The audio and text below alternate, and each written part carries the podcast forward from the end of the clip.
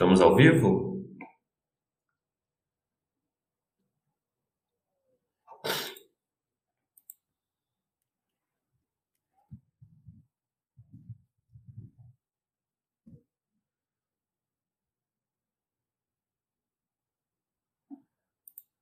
Beleza, acho que a gente está ao vivo agora, pessoal. Vamos só se certificar aqui rapidinho que a gente está ao vivo na Twitch, porque de vez em quando a gente é pregado umas peças aqui. Se vocês estiverem aqui assistindo, se já tiver alguém ao vivo com a gente na Twitch, pode. Vamos ver rapidinho aqui. Enquanto isso, vocês vão acompanhando. Ah, estamos ao vivo sim. Estamos ao vivo sim na Twitch. Beleza, pessoal. Vocês podem estar notando aqui que temos uma diferença, né? A gente ainda está fazendo a divulgação dos canais aqui, mas vocês já podem notar que o primeiro fato aqui mais diferente é que o Heitor não está aqui. Eu não sou Heitor. Exato. Para quem não se lembra, para quem está chegando agora, é... o, o, nosso convidado aqui não é o Heitor, até o lado errado. O Heitor está. Quem está participando aqui com a gente é o Luiz Fernando, do Magicast, e um pouquinho do Milu também, tentando me lamber.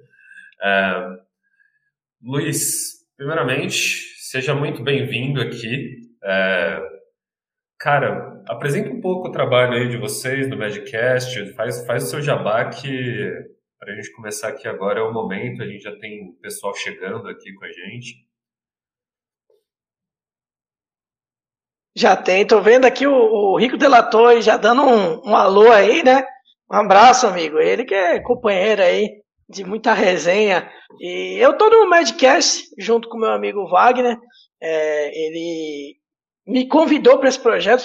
Estamos entrando na terceira temporada falando do Orlando Magic, um podcast voltado 100% para o Orlando Magic. Vez ou outra a gente dá uns pitacos aí sobre outras coisas também é, como o título de Milwaukee e coisas que possam de alguma forma ligar aí um pouco com o Orlando Magic também, é, mas o assunto lá é corneta e muita resenha sobre o time mais querido da Flórida, é assim que eu carinhosamente chamo. Então quem quiser seguir a gente lá procura Madcast Brasil, seja no Spotify, no Anchor, é, no Twitter, a gente está lá falando sobre, sobre Orlando Magic. E muito obrigado pelo convite, cara. É um privilégio. Assim, o Buzzer Beater é um dos, é, um dos conteúdos aí que eu, que eu curto demais. Já falei bastante que tem muita gente que faz conteúdo legal de, de basquete, não só de NBA aqui no Brasil.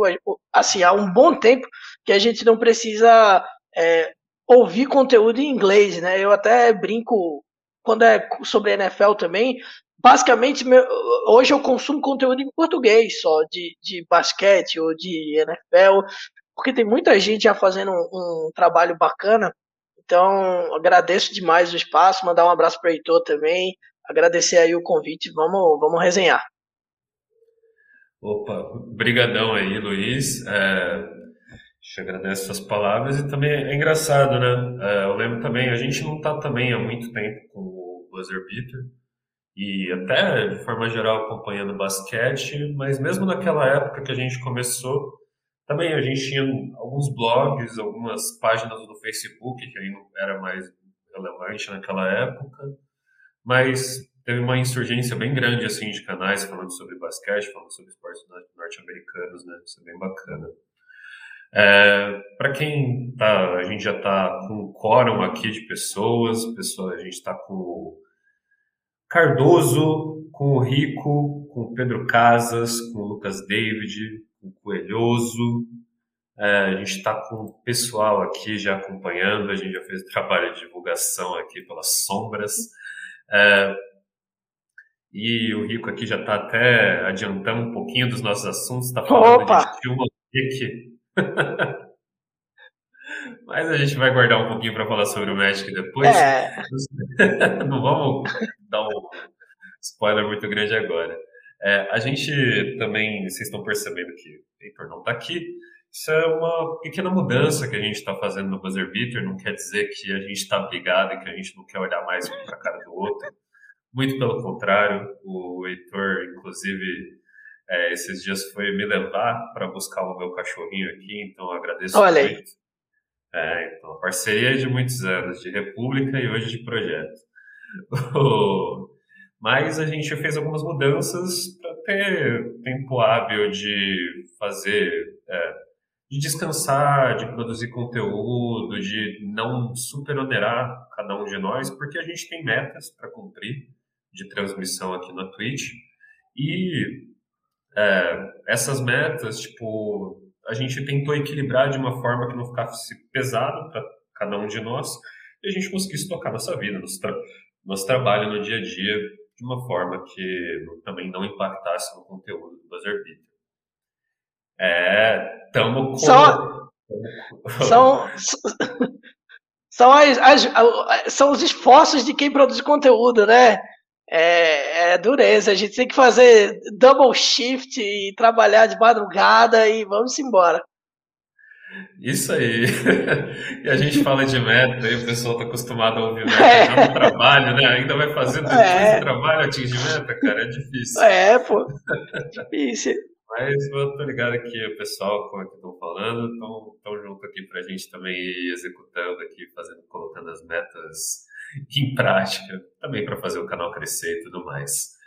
Mas se a gente está com um membro do Magicast aqui, né? A última vez que a gente teve a presença do Wagner, ele deu uma pulou aqui na nossa sorte. live do, do, draft, é, e viu, deu sorte, viu gente caindo é. aí, é, que não esperava, acho que é, foi uma das boas reações de surpresa que a gente teve naquela live do draft, além da, da revolta de Vitão vendo Joshua Primo ser selecionado pelo Spurs, mas uh, o assunto é Orlando Magic, prioritariamente. Depois a gente vai avançando nos assuntos aí, a gente vai falar ainda dos principais movimentos da, da Free Agency, a gente vai falar de Chicago Bulls ainda, que eu sei que tá todo mundo querendo falar de Chicago Bulls.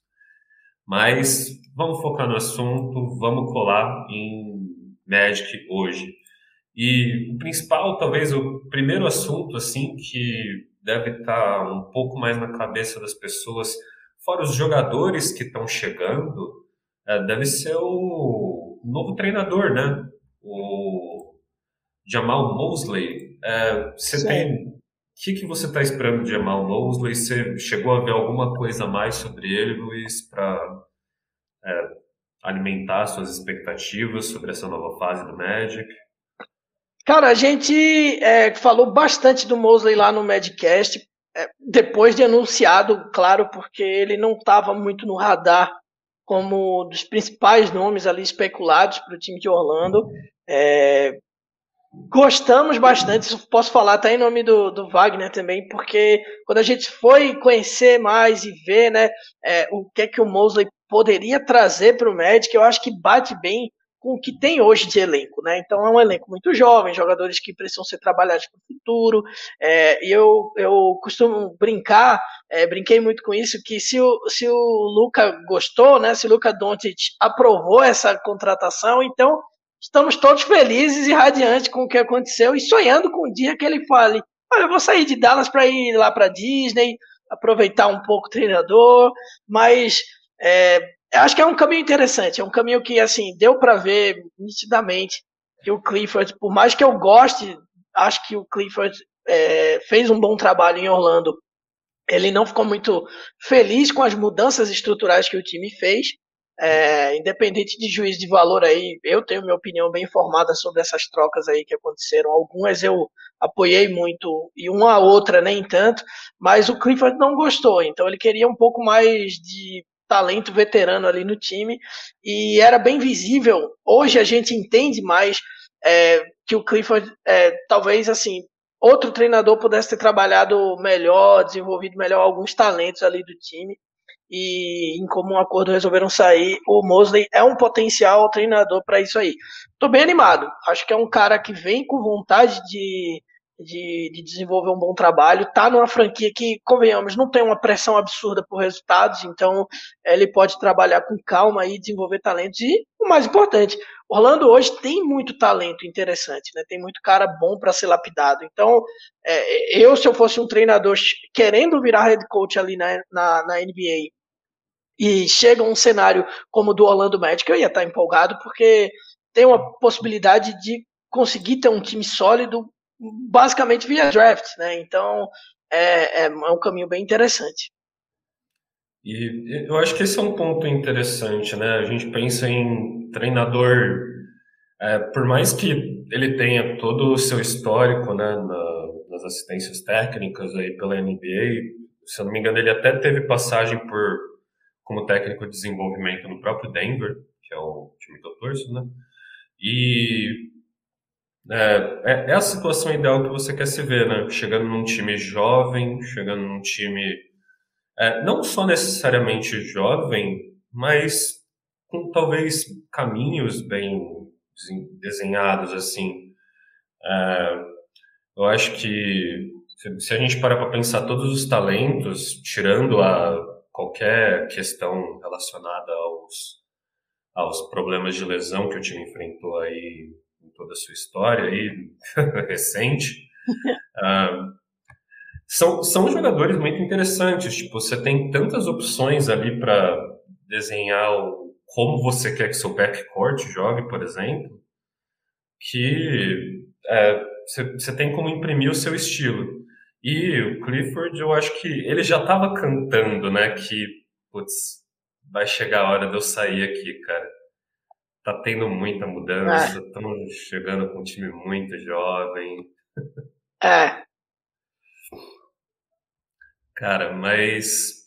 É, e essa, essas chegadas, é até legal você falar isso, porque esse fluxo aí de jogadores saindo, é, chegando jogadores mais jovens, significa um pouco um fim de uma era, né? Se a gente Sim. pode falar assim no Orlando Magic, porque a gente teve um tempo assim bem representado, talvez o jogador que ficou mais tempo aí sendo o Vucevic, né?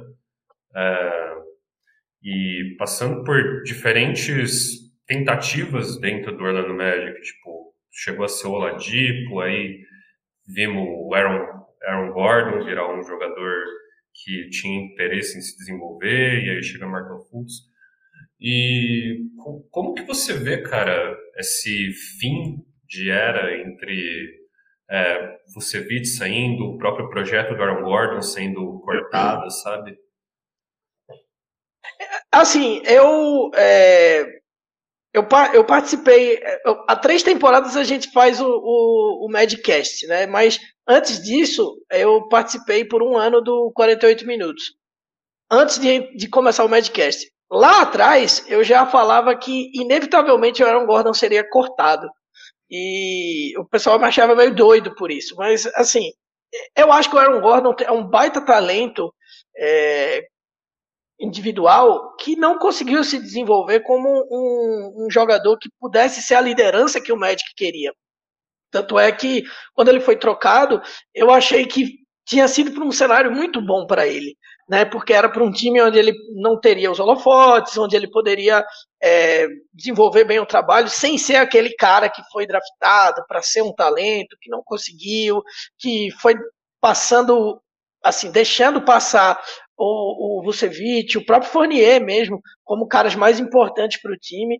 Então, eu defendi por muito tempo a troca do, do Aaron Gordon. Eu acho que era uma, uma transição que o Magic deveria fazer e o Aaron Gordon deveria fazer também. E, e eu fiquei feliz dele ter ido para um time interessante. Se ele vai é, conseguir desenvolver seu basquete em Denver, aí já é um outro papo, né? Então, é, para Orlando, eu acho que, que o caminho era esse mesmo. Já, assim, o Fournier também, né? Assim, o Fournier eu sou bem corneteiro, na verdade. Eu, eu, eu acho que todo mundo que vê NBA tenho uma opinião sobre o Fournier que eu acho que a torcida do Magic é um pouco mais crítica contra ele. Né? Se você fizer uma enquete aí com os torcedores, eu não vou dizer que todos, porque tem doido para tudo no mundo, né? É, vai falar que não queria o Fournier mais no time do Magic, porque era um cara que oscilava. Ele tinha bons momentos, mas tinha muito momento ruim também, né? Que era uma draga grande e ele era caro, né? E continua sendo caro, porque o Knicks foi lá e, e pagou por ele, mas Vamos ver como é que ele vai ser lá. Também era um cenário que eu acho que inevitavelmente tinha que acontecer. Tinha que haver essa transição e mudar o Fournier. Já o Vucevic, eu acho que não. E eu ainda estou meio em luto com isso, porque eu acho que o Vucevic era um talento all-star, era um cara que foi um símbolo aí de uma mudança do Magic, de um time de fim de, fim de tabela ali, né, de fim de classificação, para um time que foi para os playoffs em duas das últimas três temporadas. E eu arrisco dizer que não foi nessa pelos inúmeros problemas de lesões também que o time teve ao longo de toda a temporada, mas era um time que tinha uma unidade interessante para sair na primeira oportunidade nos playoffs, mas é, conseguiu a vaga. Né? E aí o Vucevic, eu sigo achando que o melhor caminho seria não ter trocado, porque eu acho que, inevitavelmente, o Magic ele ia ter as peças que tem hoje, não ia ter provavelmente o Suggs, não ia, né? Mas é, iria ter um cenário ainda com Cole Anthony, com Michael Fultz, com Timo Kik, com Jonathan Isaac, e aí com Vucevic também, um All-Star, um veterano, para dar toda a tranquilidade de, de transição para eventualmente ser trocado e o Jonathan Isaac ser é, o cara que se espera que ele seja já nessa temporada, um, um, um líder técnico aí do time também, junto com o Michael Fultz, eu acredito nisso. É, mas era uma transição necessária. Né? Eu acho que quando aconteceu isso, meio que já sinalizava que talvez o Clifford fosse embora também, e ele indo embora já foi uma reconstrução é, soft. Né? Eu diria que não foi uma grande reconstrução, porque a maioria das peças estão lá ainda. É, mas trocou treinador, chegou jogadores jovens, saíram alguns veteranos. Hoje a gente tem caras como Terence Ross, agora o Robin Lopes aí, que são os veteranaços do time, é, mas é, maioria de jovens jogadores. Então, é um, é um caminho mais interessante, eu acho, mas que eu particularmente não abriria a mão de um cara como o Vucevic. Mas abriu, agora a gente tem que ver é, como que o Magic vai se comportar, e eu acho que a partir da mudança do Vucevic, as coisas que aconteceram é, dão um sinal bem interessante para o Magic, né, dessa transição. Mas segue sendo um time do futuro, né, e não um time do presente, como estava sendo, que poderia se tornar um time muito forte no futuro. Agora é basicamente um time para se pensar no futuro. Eu, eu gosto da sua colocação sobre cada, cada pessoa tem sua opinião por Evan Fournier. É. Porque, de fato, para cada pessoa que você perguntar, cada um vai falar alguma coisa diferente. Você faz uma enquete mas, aberta, tabular é, mas, vai ser um inferno. Experimenta perguntar para os torcedores do Magic. Você vai ver que o que eu falei é verdade. Ninguém tolera o cara. Eu tô vendo aqui os comentários no chat também. O pessoal fica no frenesi quando o assunto é Fournier. Aquele Fournier da França jogando na Olimpíada não é o Fournier que a gente viu no Magic, não. Então, esquece isso aí. é, o que, tá, o, que o Luiz está falando aqui, ó. O Rico falou que o Luiz odeia o medalhista olímpico Tio B, o Fournier. É, aqui a gente tem outros que a pessoa que não curte fonia precisa viver a experiência de ter Alex Abrines no time. a gente teve outras é duro. É duro. É, assim, é, não é, a gente não pode medir a desgraça do outro pela desgraça, cara. Cada, cada um vive a própria desgraça. Cada desgraça é uma desgraça, é, é. É, é verdade. Cara. agora é a desgraça do Knicks, né? O Knicks agora é que vai pagar. Agora as torcedores do Knicks vão ver o que é bom. Exatamente. Quer dizer, ele já veio há muito tempo, né? Na verdade, ele já veio o que é sofrimento é, há muito o, tempo. Já. O Knicks paga isso daí, assassina, já desde os anos 70. É, então... é, é duro. Mas uma coisa que eu concordo contigo, cara, era de do movimento do Vucevic Tipo, na época eu tive até duas. Tipo, parei um pouquinho para pensar, porque eu, queria, eu, eu entendia o porquê daquele movimento estar tá acontecendo, mas é pesado você abrir mão de um All-Star. sendo que, assim, é, a, o, o, momento de reconstrução do Orlando Magic, ele não está tão atrasado como um dia foi o do Sacramento Kings, como está sendo hoje do próprio San Antonio Spurs, tipo, existem talentos lá já. O time já está bem servido com alguns caras que conseguiu até através de trocas, não só por draft, né?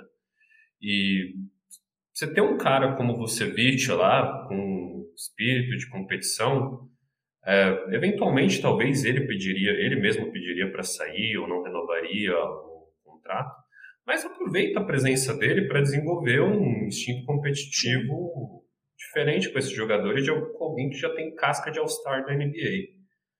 É, eu, eu, gosto dessas relações de desenvolvimento com jogadores veteranos, mas não basta também qualquer veterano, né? Tipo, né, você tem que ter aquele cara que entende a liga, com a presença de vestiário. Você tem o cara que tem o espírito de competição um pouco mais acima, assim, para te passar um pouco daquilo, te passar um pouco do que você tem que ter na liga.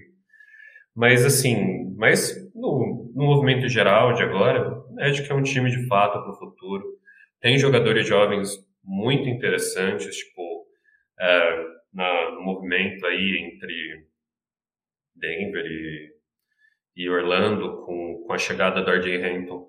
Eu até queria ter visto um pouco mais do, de teste do Mike Maloney com o RJ Hampton. Entendi por que não fez, porque é, era um time já pronto, tipo, ele precisava de encaixes específicos, às vezes saindo do banco, mas eu queria ver um pouco mais dele porque ele é um cara bem explosivo, assim, consegue jogar fora da bola. Eu, eu, eu quero ver um pouquinho mais dele. É, a gente até, vamos passar aqui um pouquinho pelos comentários, que a gente teve algumas outras participações aqui da galera. É, o Good Hitter chegou aqui com a gente. O Chiarotti, quer dizer que o João Charania vai participar de alguma live do Buzzer Beater BR? Quem sabe um dia, cara, vocês vão acompanhar um verdadeiro show de horrores aqui comigo e com o Heitor. E a gente basicamente pratica o nosso inglês somente quando a gente precisa usar, que é quase nunca, então você no, nos vídeos do começo lá do canal, inclusive, a gente fazia questão de cortar a, a, a gente fazendo a pergunta, porque ninguém entenderia, assim, um show de horrores. É, a gente tem aqui também a participação do pai do Heitor, seu Deuro. O Heitor não está aqui, mas temos Deuro Rossi Facine chegando aqui com a gente. Seja muito bem-vindo, a gente te adora, seu Deuro. Também está no nosso coração. É, então, é, a gente viu então esse movimento assim, e a gente escala agora para esse momento de rookies, né? Então, se a gente olhar Sim. todas essas peças que já tinha antes ou os que chegaram agora, como que você enxerga essa relação, cara, entre Cole Anthony, Arjen Hampton, é, o próprio Markel Fultz, o próprio Schumann, o Kiki, que são peças. Você pensa que eles, eles são peças chaves para o futuro já? Ou que o futuro do time está mais na mão desses caras que entraram agora, como o Franz Wagner, o, Jalen Suggs? Vê só, é, eu acho que o, o, o, Magic ele tem um, um caminho de, em termos de pilares para o futuro, eu ainda acho que são o Fultz e o Isaac, em termos gerais, tá? De, de caras que eu acho que no futuro próximo agora aqui são as lideranças que esse time vai ter. É, eu acho que o Jalen Suggs vem para ser um cara que pode competir nesse, nesse posto de ser um grande destaque desse time. Tá? Eu acho que foi uma escolha que eu estou totalmente animado com ela, porque é, não esperava que caísse no colo do Magic e acho que é um cara que vai encaixar bem nesse time aí. E um cara que vai ser bem desenvolvido pelo Mosley, né? E assim, desses caras que você citou, ah, caiu no nosso colo também um novato, o RJ Hampton, que foi uma grata surpresa para mim. É, eu achava que ele ia ter um desenvolvimento mais lento, que talvez demorasse um pouquinho, mas ele já mostrou coisas interessantes nessa temporada passada, o que animou muito é, a gente aí, torcedor do Magic, porque o, o grupo de armadores ali, o backcourt do, do, do Magic tá bem interessante para o futuro. É, e para mim, passa muito pelo, pelo Fultz e pelo Isaac, né, em, em, termos gerais. Mas eu acho que, por exemplo, o Shumoki, que é um cara que vai agregar no grupo ali, mas ele vai ter um papel é, secundário, vamos dizer assim. Um cara que vai é, contribuir, vai ter a sua função no time também, é, mas não vai ser o grande nome dessa, desse time. Né? Eu acho que o Cole tem um baita de um talento, é um cara que eu gosto demais. Não sei como vão ser as coisas é, para agora está muito bem encaixado. Né? Tem o Fultz ali, aí o, o Colento pode sair do banco, pode fazer algumas rotações junto com o Fultz, é, mas vai chegar uma hora que vai, talvez vá bater isso aí, né? E vai, o Magic vai ter que decidir quem vai ser, qual desses dois vai ser. É, se o Fultz continuar numa série de lesões aí problemáticas, a gente segue para o Cole Anthony, mas é, eu, eu, eu ainda acho que o Fultz vai ser um cara que, que vai trazer tem muito torcedor que tá meio que largando o Fultz aí, por causa do Hampton e do, e do Cole Anthony, mas eu ainda não. Ainda acho que é, ainda acho que tem futuro aí. Então, desses quatro caras, eu diria que o Jalen Suggs talvez seja um que vá emergir também para ser um desses grandes talentos aí, junto com Isaac, enfim, tentar ver como que vai ser. Mas, vamos ver, pode ser que o Cole Anthony tome o posto do Fultz mais cedo do que eu penso. Faz sentido, né, cara? Tipo, é, o pessoal acaba já meio que descartando o Fultz pelo é. histórico é. de lesões dele, né? Mas a gente sabe que se a gente fosse pegar dentre todos esses jogadores um armador hoje para colocar na sua rotação titular é o Fultz, é o cara que tá mais tempo é. na liga, é o cara que no, no, próprio tempo aí de Magic já provou que pode, tipo, ser o armador titular do time. A gente tem jogadores com e é legal que é, talvez o o quebra-cabeça aí é definir qual, como que vai se encaixar todos esses armadores talentosos, né? Tipo, porque é. parece que o encaixe mais fácil que você tem aí com vários é o próprio R.J. Hampton, que joga um pouquinho mais fora da bola, né? O Jalen Suggs é legal também jogando com outro armador de criação, mas é, ele também é um pouquinho mais dominante. É. E, cara, o, e é legal você até falar dos outros jovens também que entram aí na, também nessa visualização de como que o Magic vai se definir para o futuro. Uh, mas falando especificamente desse jogador, eu gosto do Franz Wagner também. Eu acho que ele vai ser muito Sim. bem desenvolvido pelo Mosley, cara. É, o, o Rico tá pedindo pra gente não falar do irmão do Franz aqui, né? No, tá no Magic. Porque, porque era pra, é, exatamente, a família está reunida, né? É. a gente não vai citar para não deixar o Rico mais triste aqui, que segundo ele era para a gente estar tá tomando uma surra do Luca. É, é, é, a vida, Rico. A gente tem que aceitar e deixar deixar moir para frente. A gente tem que entender os gostos do Magic, como a gente já disse aqui no Buzzer Beater, gosta de Moles e gosta de Wagners. É, a gente tem um caminho aí, uma preferência. Mas o, o Franz Wagner também é, talvez seja o encaixe mais simples aí, porque talvez Sim. ele de fato possa até jogar junto com o próprio Jonathan Isaac, cada um em suas posições, ou até se o Mosley quiser usar e colocar o Isaac em alguns momentos na 5, né? Como a gente já viu algumas vezes. Podemos ver, é um time bem assustador defensivamente para os alas aí da liga, né, cara? Pois é, e assim, o, o legal do, do, do, Wagner, do Wagner ou Wagner, depende de quem estiver falando, se for um, um alemão, ele vai falar Wagner, né? Mas o, é, ele, pô, é um cara que joga bem na posição 2, é, posição 2, posição 3. Eu acho que ele vai mais jogar na posição 3, que é uma necessidade que o Magic tem. É, um, é algo que, assim, o que ele originalmente a posição 4 está sendo trabalhado para. E ele quer também né, jogar na posição 3 para ser titular do time. E eu acho que o Wagner vai ser esse cara aí para ficar é, vindo do banco, contribuindo.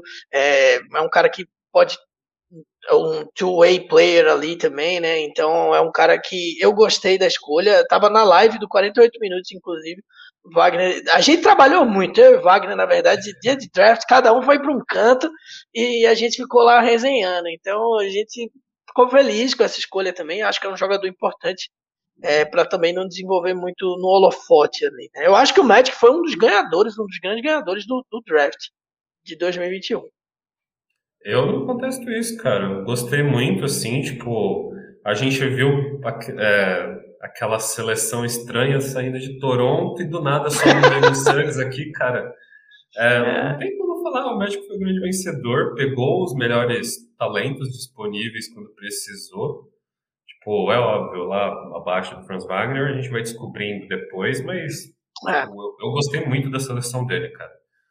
É, e, assim, a, o pessoal até gosta de falar muitas vezes de draft em encaixe, né? Cara, quando você tá é. na loteria, foda-se encaixe. Você pega o jogador mais talentoso lá na, na hora. Você pode ter 300 guards como o Orlando Magic tem. Vamos pegar, que aí é uma dor boa no futuro que a gente vai sentir que é alguém a gente Porra. vai ter que mover pra fora. Porra, quem não quer ter isso? Jamal Murray machucou aí no é. Denver, a gente ficou refém aí do, das rotações com Campazzo e PJ Dozer. Austin Rivers. É, ficamos, ficamos um, um, período dessa temporada com o Michael Carter Williams comandando a nave ali, chutando de três e matando o torcedor. É, porra, eu tô feliz, velho. Eu quero mais jogador. É, cara, não, não tem como reclamar. Vamos, vamos lá, vamos sentir essa dorzinha legal no futuro, porque é um time que já começa também a se desenhar melhor para o Mosley desenvolver esse elenco jovem, né, cara? Tem, tem uns veteranos divertidos, interessantes também hoje. Robin Lopes é sempre um, um prazer ver o cabelão dele. Uma figura. É, uma grande figura, cara. É, e também, tipo, é um cara bastante competitivo, né? Se, se envolve bastante em brigas aí, NBA afora. E, novamente, eu gosto desse jogador é, que é mais peladeiro, agressivo, defende os companheiros, que também transmite uma noção do, do que é jogar na NBA, como é que você deve se comportar lá. É, o Rico tinha feito uma pergunta aqui pra gente, cara, é, sobre quais jogadores do Magic Nuggets que estão meio fora do radar e eu posso investir no meu fantasy. Eu vou Cara, falar do Magic então. Manda ver aí. Você fala, você fala do Nuggets, eu falo do Magic então. É... Cara, é, eu acho que não dá pra gente falar do Isaac fora do radar, né? Mas aí eu colocaria o Putz, boa essa pergunta, hein?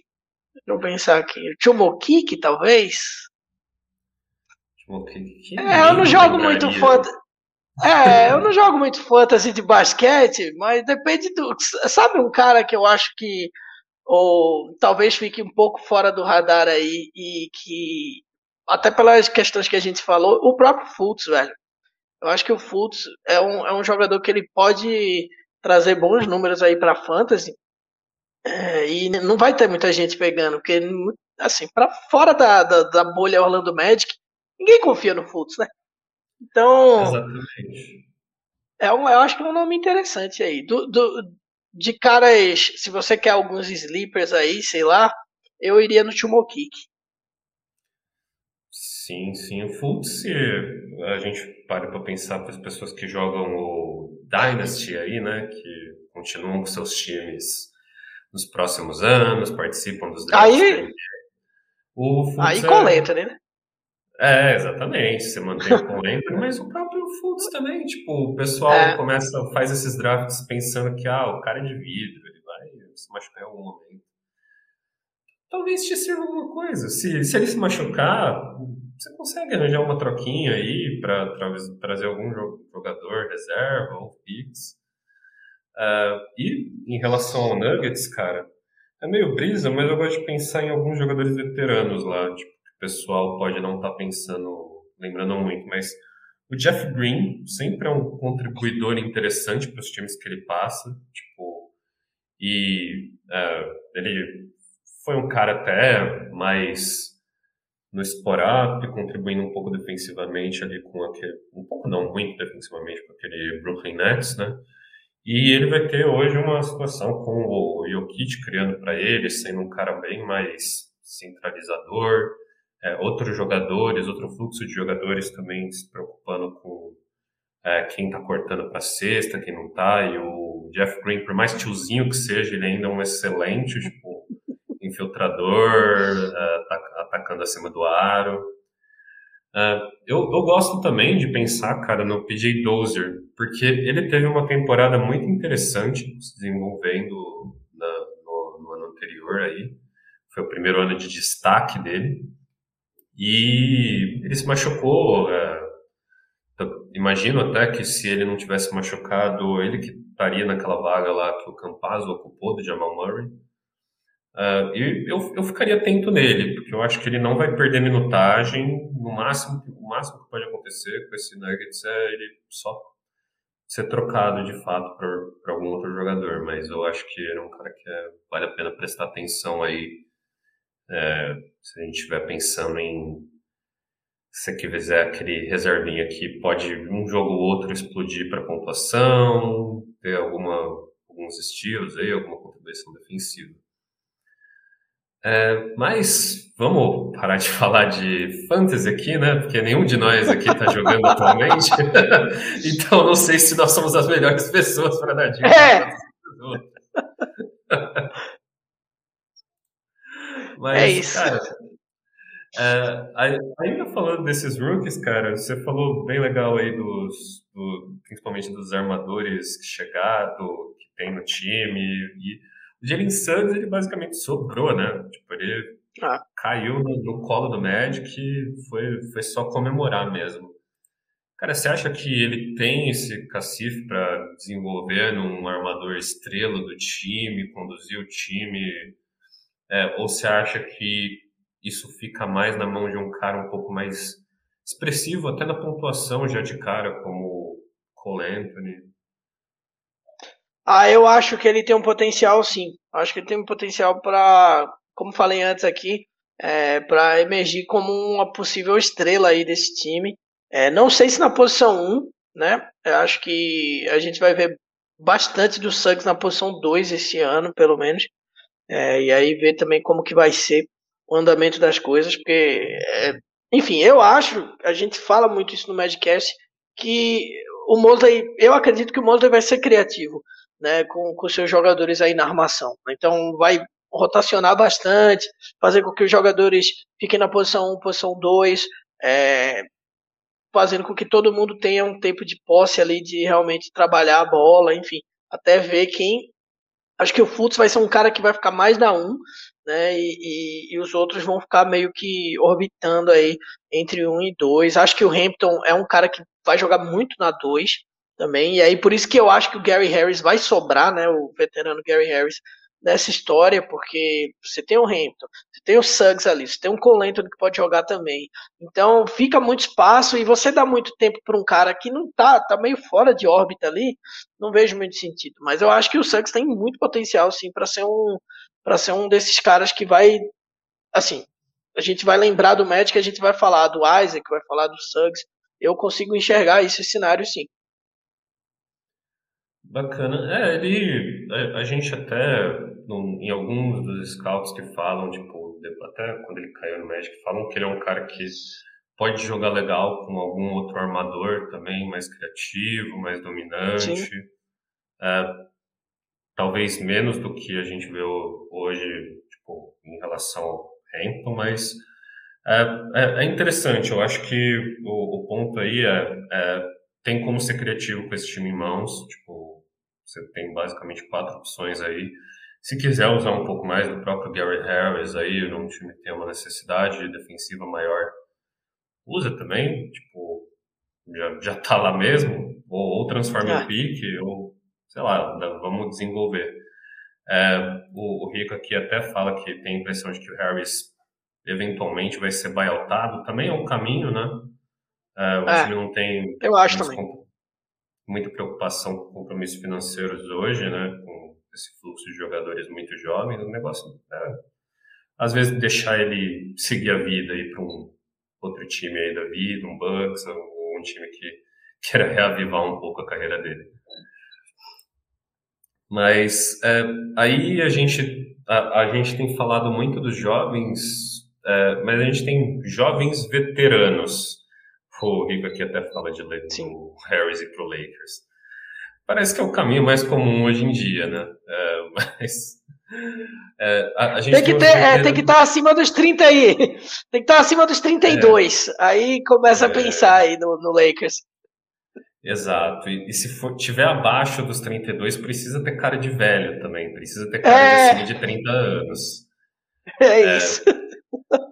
Eu acho que eles até pensaram, putz, mano, o Caruso, ele, ele é careca, mas ele não tem tanta cara assim de acima de 30. A gente precisa ir com jogadores mais velhos ainda. é, inclusive, um dos jogadores aí do que foi pro Lakers vai ser assunto aqui hoje. É, vou, tô até dando um pequeno spoiler. É, o, o que é, a gente pode esperar agora desses jogadores tipo que tem o histórico de lesão das últimas temporadas, no caso Markel Fultz e o Jonathan Isaac. Tipo, é uma preocupação realmente muito grande de você ter esses caras muito tempo no famoso DM, né? Ou você acha que, tipo, da liga, dá para usar eles, não precisa, tipo, ficar quebrando muita cabeça, deixa, deixa a temporada falar por eles, por exemplo? Ah, eu, eu assim, eu, eu estaria mentindo se eu falasse aqui que não me preocupa, né? Porque a gente vê tem, tem um histórico todo para para jogar contra, né? Qualquer crença de que nada vai dar errado, mas para os dois, não só para o Fultz, para o Isaac também, né? E, e assim, é, fica a torcida, porque o Magic investiu, o Magic acreditou, assinou o contrato, estendeu o contrato deles porque acredita na bola que eles têm. E eu acho que o Isaac, ele tem saudável, eu acho que o Isaac tem talento suficiente para em breve brigar por jogador defensivo, é, por fazer parte do time defensivo da NBA, é, ter esse destaque. Né, mais defensivamente até do que, do que ofensivamente falando. Acho que ele é um cara que tem um potencial grande para ser um pilar do, do, time, assim, um pilar nível, posso estar completamente exagerado quando eu estou falando aqui, hype de torcedor, mas um pilar como o Dwight Howard foi pilar em Orlando, né? Então, um cara que o Vucevic foi também, né? Um pilar, então um cara que vai ser o, o, o líder ali do time. Então, o Fultz, ele tem o, a diferença do Isaac pro Fultz é que o Isaac ele não tem uma concorrência braba, né? Não tem muito cara ali fungando nas costas dele ele tá. O Magic deixou o caminho aberto para ele ser o posição 4 do time e quem vier depois é para treinar. Ali para ficar no banco e entrar nos minutos que tem.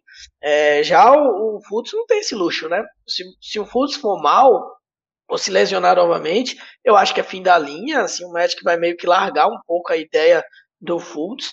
E, e, tem vários caras pedindo passagem. A gente já falou de todos aqui, né? Então, essa é a diferença. Mas eu ainda acredito no Fultz. Eu ainda acho que o Fultz vai conseguir jogar bem. Acho que o Magic está dando essa estrutura e calma para ele desde quando ele chegou, né? Aconteceu infelizmente, mas vir outra lesão, né? Mas eu acho que é, tem tudo para ser trabalhado com calma. O Isaac foi trabalhado essa, esse retorno com calma, né? Porque ele chegou na bolha, se contundiu de novo, e aí o pessoal do médico falou: então vamos fazer o seguinte: próxima temporada o, o Isaac vai ficar aí, se recuperar plenamente para voltar só depois muito bem. E eu estou esperançoso que isso dê muito certo.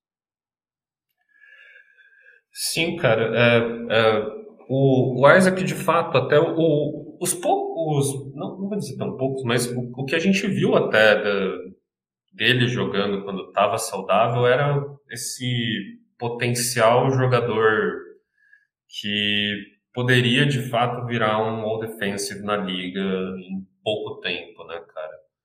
É, o pessoal, quando o, o Magic começou a fazer esses movimentos de draftar os caras com braços longos e que virtualmente poderiam arremessar bem no futuro e seriam bons defensores, até a, a, brincadeira maior foi, foi mais em cima do próprio Mobamba do que do Isaac com essas, quando rolou esses drafts, né, esses perfis de jogadores. Mas o Isaac, ele, de fato, ele tem se traduzido melhor num jogador que vai conseguir, que, que pode, de fato, ter todo esse impacto defensivo no, no Magic, né, cara? Em diferentes níveis, porque é. hoje a gente tem uma liga tão versátil, né, no sentido de, putz, é, é a movimentação é, você tem que, às vezes, guardar um guard que é mais pesado, mais forte, e no próximo jogo você já está jogando contra um cara que é extremamente rápido, poderia muito bem ser um point guard na liga. E, e ele tem essa mobilidade, né? É, eu, eu, eu, gosto disso. Tipo, ele tem a mobilidade para ser um, ser um stopper é, no perímetro. Não estou tipo, também exaltando ele é, fora da proporção. Tem onde melhorar, tem onde desenvolver movimentação lateral. Mas só, só o tamanho, só a noção dele de quadra hoje, ele consegue, tipo, é, guardar as múltiplas posições como você espera de um defensor hoje em dia na liga, né?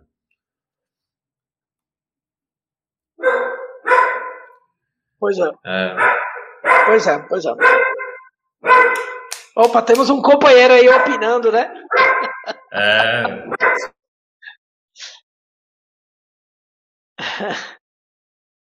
A gente vai ter um pequeno momento aqui, não é só pela live, tá, galera? É porque eu moro em apartamento e se ele ficar latindo.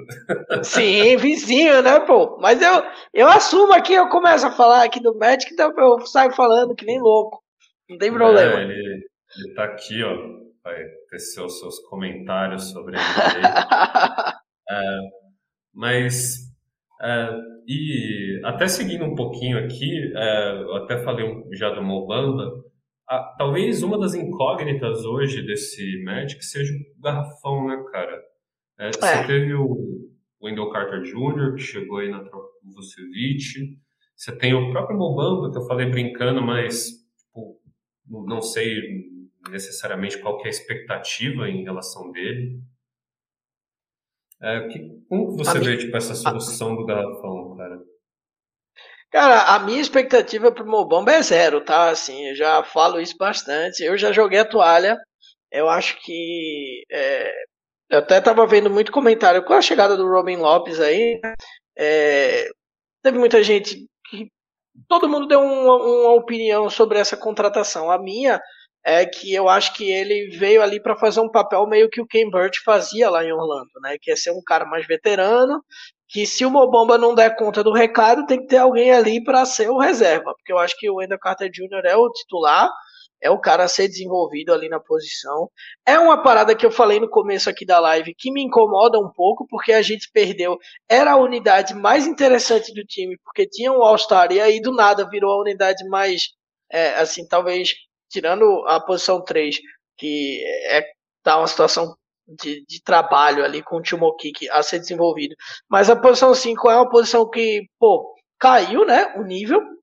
A gente tem um potencial no Wendell Carter Jr. e tem uma bomba que é uma incógnita, então no fim das contas, na minha opinião, seria mais interessante ter mantido o Vucevic, porque a, a essência do time ia ser igual e ainda ia ter um cara muito bom na posição 5 ali, né? É, não, rolou, e aí eu acho que os dias do Mobamba no, no Magic estão contados. Né, assim, eu acho que eu não consigo. É a última esperança dele. Se tem um cara que ficou muito feliz com a, a chegada do Mosley, foi o Mobamba, que é a última esperança do cara. Falar, olha, vou aqui tentar sugar ao máximo. Mas é um cara que é complicado de assistir jogar. Alguns jogos do Magic irritaram muito, assim. É, me irritam muito ver o, o Mobamba em alguns momentos, porque a gente vê flashes de um baita talento que poderia ser, é, mas que às vezes falta um pouco, né? Falta um pouco de.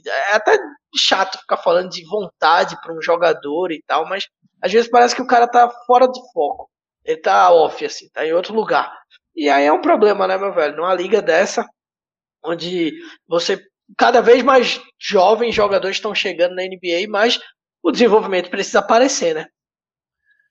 É, o, o como dizem, né, o holofote cega um pouco, então ele entra em quadro, é. tem sérias dificuldades, e a gente tem também o fato de que pivôs na própria NBA, eles têm um processo de adaptação um pouco diferente, né? Porque é uma posição que, se você não toma cuidado, você é pego em problema de falta com muita facilidade. Você tem pivôs é. hoje, né? Exato, você tem pivôs hoje que, tipo. É porque, até pensando, né? O cara muitas vezes se desenvolve lá no high school e no college como um grande prospecto baseado na altura, no atleticismo dele. E em diferentes níveis ele passa em encontrar um desnivelamento técnico, né, cara? Na NBA hoje Sim. tem muito pivô tipo, técnico. E eu acho que um dos grandes exemplos assim de aprender a lidar com isso foi o DeAndre Ayton agora no Phoenix Suns. Ele era bem limitado defensivamente e ele aprendeu muito rápido a lidar com pivôs na liga. É, tipo, o, eu acho que tem um gap ainda no Mobamba que é, de fato, não só ter a consistência enquanto está em quadra, mas ainda vai ter que também aprender a lidar com essa liga, né, que é hoje. E... É, e assim, é, um, é uma parada engraçada, porque o Wendell, o Wendell Carter Jr. foi, foi trazido via troca, e em pouco tempo no Magic a gente viu mais potencial nele do que um cara que está lá há mais de um ano já, já está ali, e a gente não vê nada dele. Então é complicado. Exato, cara. Exato. E agora eu acho até engraçado porque o Robin Lopes ele tem essa façanha, né? De chegar em alguns times e de alguma forma acabar sendo titular em algum momento da temporada, seja por lesão, seja por alguma outra necessidade. Então, é, é bem capaz. Vai chegar a hora dele. Um pouquinho mais, porque se tem um time que tem talento para o departamento médico, é o médico, né, cara? Opa, isso aí é excelência. Cara, tem alguma coisa mais que você queira falar do médico para essa próxima temporada, para suas expectativas de continuidade da free agency aí? Uh, que aí é, a gente focou bastante no, no time, né? Nesses jogadores jovens. É. Não, eu quero agradecer o espaço aqui. Falamos aí bastante do Magic aqui. É, fico sempre feliz de, de poder comentar. Expectativa boa para o futuro. Guardem aí o Orlando Magic, porque é, também se não for um time de playoffs aí de brigar, Aí, é pra quebrar aquele estádio, né? Pra quebrar tudo ali. E. que, porra, nunca vai conseguir, caramba. Uma hora tem que chegar, né? Exatamente, cara, exatamente. Tipo, quando, quando começa esses processos de, de, de reconstrução, Nossa. a gente vê alguns times passando um perrengue, cara. Espera pensar até o Orlando, tipo, passou um. A gente vive num perrengue. Essa é a diferença. A gente tem flashes de bons momentos. A maioria dos momentos são perrengues. E quando tem um bom momento, ele dura pouco, porque. Dura pouco. Vai pro, pro Lakers, né? O, é. Os movimentos. É, não, não deu para aproveitar tanto assim, tipo, tudo que poderia do cheque. Quando o Dwight Howard estava lá voando, não, tipo, foi embora. Não torcer para mais ninguém pro Lakers, né? Você imagina o Jonathan Isaac eu aqui rasgando elogio, aí daqui a alguns anos vai lá ele pro Lakers. Ou sei lá, vai o Suggs pro Lakers já já. Aí Exatamente, não dá, né? Bicho? Cara, é, é, é, por isso que. Aí eu vou quebrar lá. Eu vou quebrar o Staples Center. Exato, por isso que existe uma massa que é, não gosta do Lakers. É. Todos os seus principais jogadores vão para lá, sabe, eventualmente. É, Aceita o um mínimo, né? Tranquilo. Ah, aceita o mínimo, vou jogar lá. Tipo, não, não sei se o Brooklyn Nets vai virar agora esse time, porque também, é. tipo. É, engraçado que o Brooklyn Nets, tipo, a gente sempre fala de cidades, né, impactarem na, na chegada de jogadores, cidades maiores, mais movimentadas. E o Brooklyn Nets conseguiu isso mais cedo do que o New York Knicks, né, cara? Então, é. a gente sei lá, não sei se é mais influência do Jay-Z ou da cidade mesmo. É, beleza, mano, a gente falou bastante aqui do Magic, é, a gente sempre gosta de abrir o fórum aí para tirar o melhor do, do, que o pessoal conhece aqui, porque a gente fala que a gente, como qualquer pessoa que acompanha a NBA, a gente acompanha prioritariamente os nossos times, né? Ninguém é especialista de é. NBA como um todo. A gente lê, a gente acompanha na medida do possível, mas se a gente for parar para ver tudo de NBA, a gente perde vida, né? Não, não faz absolutamente nada. Eu, um shut-in, né? Que falam, que é o cara que fica inteiro no quarto. mas Uh, agora a gente vai falar um pouquinho mais dos movimentos que rolaram aí recentemente de, na NBA, principalmente na Free Agency, né? Uh, e um dos principais aí, talvez o principal movimento que aconteceu, uh, fora os que a gente viu aí de Los Angeles, com o Russell Westbrook tudo, foi o Bulls, cara, que conseguiu, Sim. além de conseguir o Lonzo Ball, já tinha já tinha Zach Lavine, já tinha Kobe White, já tinha o próprio Vucevic no, no seu elenco e agora conseguiu DeMar DeRozan. Cara, é, tem que ter medo desse Bulls porque a gente já falava com o core jovem deles que já era um time interessante que poderia beliscar um playoff se, se pudesse. E agora se coloca numa posição melhor ainda no leste, né, cara? Pois é, o, o, a gente agora pós free agency a gente vê muito texto de vencedores e perdedores, muito vídeo também, né, da, da free agency. É, não só o Bulls para mim é o grande vencedor, mas o Nikola Vucevic para mim é o grande vencedor desse, desse free, dessa free agency também. O cara saiu de Orlando, foi para Chicago para ver como é que ia ser, e aí do nada agora o cara tá com um baita time competitivo aí no, no, no leste, um time que vai é, Claro, o grande time do leste é Milwaukee ainda, segue sendo, tem o Brooklyn lá também, mas é um tem próprio Filadélfia também, né? Com suas torres gêmeas aí, os amigos, super amigos. Mas o, o é, Chicago tem um baita time, cara. Eu tô, eu tô muito curioso para ver. O Alex Caruso chegou lá também. Eu acho que foi um, um dos pontos é, negativos aí de, do Lakers nessa, nessa free agency foi deixar o Caruso embora. Eu acho que era um cara que contribuía bem ali em Los Angeles e eu gosto muito do Lonzo Ball, acho que é um time muito interessante para ficar de olho aí, é, esse time de Chicago. Acho que vai, vai fazer um, um, barulho aí no leste nessa temporada. Exatamente, cara. Basicamente, tipo, playmakers, shotmakers ali. Uh, e talvez alguém esteja falando de defesa, né? Tipo, é. tem, tem alguns jogadores aí que não são necessariamente, tipo, os caras mais aplicados numa defesa de transição da vida. Mas, cara, é, para isso que você, você, você monta time, não, não, se preocupa com isso, pelo amor de Deus, né, cara? Você tem a oportunidade de juntar a melhor quantidade de talento, você resolve depois. É, como você falou, o próprio Caruso aí, você, você traz outros jogadores para resolver a fita quando precisar de uma especialidade defensiva. É, e até falando aqui dos, de quem do movimento, né? Segundo o hoje, o San Antonio recebeu o Ted Young e Alfredo Camino, né? E se eu não me engano, o Bulls ainda mandou uma escolha de primeira rodada de 2025 e duas de segunda rodada de 22-25. Então, por um cara como o DeRozan, cara, uh, foi um signing trade, né? Três anos, 85 milhões eu achei barato, cara. Um, um time eu achei tá bom também. Pra... É, então, para um time que está se posicionando para competir, para pegar playoff aí nos anos a seguir, eu, eu, eu achei que o pacote saiu barato. É, outra brincadeira aí que rolou, né? É, a gente deu mais destaque aqui para o Bulls, que vai ter um starting lineup bem interessante, mas o é até engraçado porque o Heitor montou a nossa pautinha aqui, ele deu uma ajuda e ele colocou o Los Angeles Lakers Asylum, né?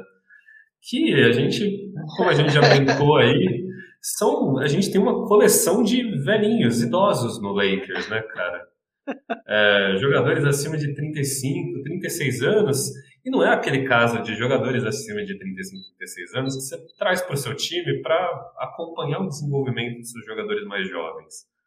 É. Ou ter minutos limitados que vão, às vezes, no máximo se expandir nos playoffs.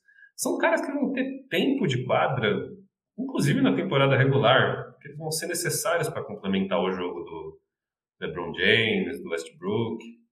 São arremessadores de longa distância, né? No caso do Ariza, do Wellington. O que, que você acha desse movimento de envelhecimento, né, do Lakers? As temporadas atrás era um time jovem, né, cara? Pois é, cara, assim, eu acho que o sentimento dessa, dessas movimentações do Lakers é de curiosidade, eu acho assim, porque eu tô muito intrigado para ver como que vai ser. Claramente é um time voltado para os playoffs, né? Assim, porque na temporada regular vão dar merecido descanso para essa galera aí, porque, porra, não vai, não, não dá para ter uma longevidade. Se fizer isso, vai prejudicar muito o andamento do, do, do time nos playoffs. E, e, eu acho que esse time está sendo montado para tentar trazer essa experiência, tentar, tentar trazer é, jogadores mais cascudos aí para brigar é, nos playoffs. Mas estou muito curioso. Eu, eu gostei da ida do Westbrook, eu acho que é, é uma ida interessante. É a ida de destaque aí do, do, do Lakers, né? Realmente, quero muito ver esse time com ele, né? E o LeBron ali trabalhando juntos. Já fui mais hater do Westbrook, hoje eu já vivo num mar de rosas aí tranquilo com ele. É, acho que ele pode assim, tem, tem uns momentos de baixa aí, né? Mas eu acho que ele pode reviver isso agora no Lakers, mas é, é muita, muita gente já cansada, velho, reunida. Eu, eu, eu não sei o que esperar desse Lakers, eu tô muito curioso para ver. É, é, um movimento que a gente vê alguns times fazer habitualmente no meio da temporada, né? Trocar alguns jogadores e pegar um veterano. Sim. Mas o Lakers simplesmente está se adiantando aí. É, eu, acho interessante ter chegado o Carmelo Anthony também, né? Amigo pessoal do LeBron, já jogou com o Westbrook também, o KC. É, eu, eu, também, eu tô curioso com esse time. Eu acho que, tipo, do, dos, dos, mais jovens aí, é, eles vão ser mais aproveitados, talvez, no decorrer da temporada. É, a gente vai ver, eu acho, mas eu ainda acho que a gente vai ver bastante tempo de alguns arremessadores, no caso do Wellington, do Ariza mas bem específicos também, tipo momentos de jogo. É, eu, eu compartilho o sentimento de curiosidade. É, cara, e outro que você também deu um spoiler aí, que é a duplinha, os melhores amigos. Os, é, né? super amigos. Exato, os super gêmeos da, agora do 76ers. Embiid e Andrew Drummond jogando juntos. Andrew Drummond, se não me engano, pelo salário mínimo de veterano, né, cara? Com, sei lá, 27 anos aí, o melhor do, da forma física. Ele, ele, inclusive, ele não é um cara que se lesiona tanto assim. Então, você não esperaria um Drummond que. É, querendo ou não, ainda é um valor na, uma estatística Sim. específica que é o rebote, né? E contribui de mais formas, obviamente. E a gente vê ele hoje chegando para ajudar um dos seus memes. Você está interessado aí como é que vai ser essa dinâmica? Essa, você vai ter uma reconciliação? É. Não, reconciliação eu acho que pelo menos publicamente os caras vão dar uma segurada, né? Vão, no vestiário eu não sei, mas lá pra galera eles vão evitar esse, esse atrito entre os dois. Eu não entendi, assim, se eu, se eu já fiquei confuso com a do Lakers, essa também, velho, essa eu fiquei, porra, sei lá, e outra. O Drummond, ele teve um comentário no Twitter é, meio que desdenhando quando é, alguém falou para ele receber o mínimo lá no Lakers. Ele falou: Porra, você tá bêbado, não vou. Aí ele vai pro, pro 76ers. Então, velho, eu não consigo entender. Ele vai ter números, ele é um cara que ele coleciona aí, né? números, o cara que pô, liderou a liga quatro vezes aí em rebotes e tal. Não é não necessariamente quer dizer que é um baita defensor, né? Mas é, é, um cara que ele vai ter os seus números ali no, no 76ers, mas cara, achei muito muito muito sei lá, sabe? Acho que a definição é essa, muito sei lá essa contratação, porque é, tá, eu acho que o acho que Philadelphia precisava de outras coisas no momento, né? talvez outras peças, uma troca, quem sabe, de algum jogador, né? E, e não foi muito o que aconteceu. Exato, tem uma urgência, até tipo, eu não sei se eles estão confusos em como fazer negócios, né? Porque você vê até os, pacotes de troca que eles pedem pelo Ben Simmons, que tá mais desvalorizado hoje, eles pedem meio time, cara, os jogadores mais importantes é. dos times adversários, e agora me vem essa com o Under Drummond. Tipo, eu, eu entendo você pegar o Under Drummond se ele tipo, se o 76ers pegar o Drummond, se a gente tivesse lá finalizando, né, deadline, é, tá disponível, dá para pegar pelo mínimo, beleza, cara. Mas a gente viu esse fluxo, tipo, e, e ó, essa loucura da free agency, né? A gente viu um fluxo gigante de contratos bizarros aí, tipo, gente, Kelly Olynyk tá ganhando 12 milhões, e o Drummond hoje com salário de mínimo de veterano, tipo, para mim, nem o, a questão do jogar num time que vai competir explica muito isso, sabe? Tipo, é, tá, é problema do Sacrifixes, é problema do agente do Drummond que não tá conseguindo pegar os times aí pela mid-level. Eu não sei, cara. Eu, eu também não, não fui muito fã disso tudo aí, não. É... As loucuras da free agency, né? Exato, cara, exato. É muito bizarro, muito bizarro. É, e o San Antonio Spurs também é, é, um time que continua na toada de o que estou fazendo. É, trouxe de volta o Brin Forbes, é, na troca aí recebeu também jogadores tipo mega veteranos e um deles até tipo nem figurou nos elencos, nos direito nos times da temporada anterior, que é o Alfaro Camino, que veio da troca Bulls, né? Ted Young contribui, é interessante tudo, mas naturalmente não é o cara que vai mudar a história de uma franquia. Você vê o Spurs fazendo tanta coisa bizarra, cara, que eu, eu, não, eu, eu não sei se eles estão abaixando as expectativas de todo mundo para quando a gente vê o Joshua Primo em quadra ele parecer tipo um, um Michael Baita. Jordan. É. Velho, eu, eu, assim, eu confesso que me deixa um pouco estarrecido ver o, Spurs fazendo coisas meio sem sentido, porque sempre foi um exemplo de franquia muito bem gerenciada, muito bem organizada, é, com um norte bem visível. E hoje a gente vê uma coisa meio estranha, assim. É claro que o torcedor do Spurs, velho, sinceramente, se o torcedor do Spurs estiver chateado, velho, vocês viveram décadas aí de, de estabilidade, time constantemente nos playoffs, ganhando títulos, faz parte. Esse é o mundo real, o mundo que vocês viviam era um mundo que é ilusório, né? Então, assim, essa é a realidade da NBA. E algumas coisas que acontecem eu não entendo muito. O contrato do Doug McDermott eu achei meio pesado, enfim. Eu acho que o Spurs está no momento de tentar se reencontrar né, tentar achar sua identidade novamente. E para isso, uso como paralelo até o Magic também, por ser um, um mercado pequeno, é, eu acho que o único caminho é, apesar do Spurs ter tido uma marca, né, assim, de tipo jogadores veteranos poderiam ir para lá e foram porque sabiam que era uma grande gestão ali, um grande trabalho eu acho que o, Spurs, para voltar a ser um time de mercado pequeno e que talvez não chame muita atenção, é muito rápido.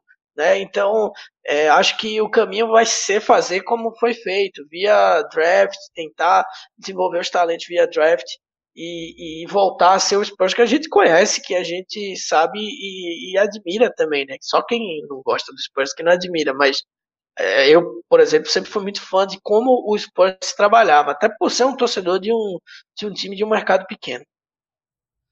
Exato, eu compartilho isso, tipo, até você falou bem-vindo à realidade. E a realidade é, até às vezes quando o time constrói um time forte que chega em playoffs, não tem o nível de sucesso que o Spurs conseguiu aí desde o é. 90, cara. Então, é, agora vocês vão. A, a galerinha do Spurs vai aprender a realidade. Tipo, a realidade, uma é. realidade é. em que não tem Tim Duncan, não tem Mano de Noble, é, Greg Popovich tá velhinho, não sei nem se ele tá sabendo do que tá acontecendo, ele tá lá no Japão e deve estar tá perdido, tipo, nos fusos horários e fala, puta, a gente fez esse negócio.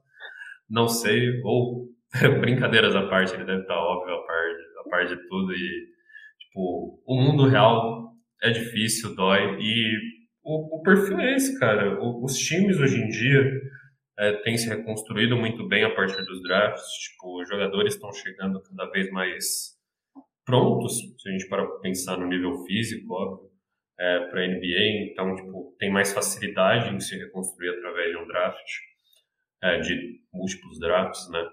É, é só tipo ter a famosa parcimônia e boa gestão. Alguns times conseguiram isso, tipo, conseguiram aproveitar bem os drafts. Alguns times demoram um pouco mais e fazem seleções estranhas e continuam com num nível de ostracismo aí da liga meio estranho, né?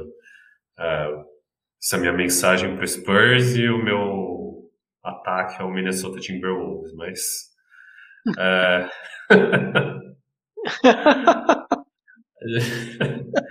oh, a gente não pode só elogiar o Spurs, tem que bater em algum outro time aí que costumeiramente não consegue bem mesmo com os outros com os talentos que tem. Exatamente. Deu certo para o Santos. O Santos tomou tanta porrada ao longo dos anos aí e tudo mais, chegou no final, então, do nada.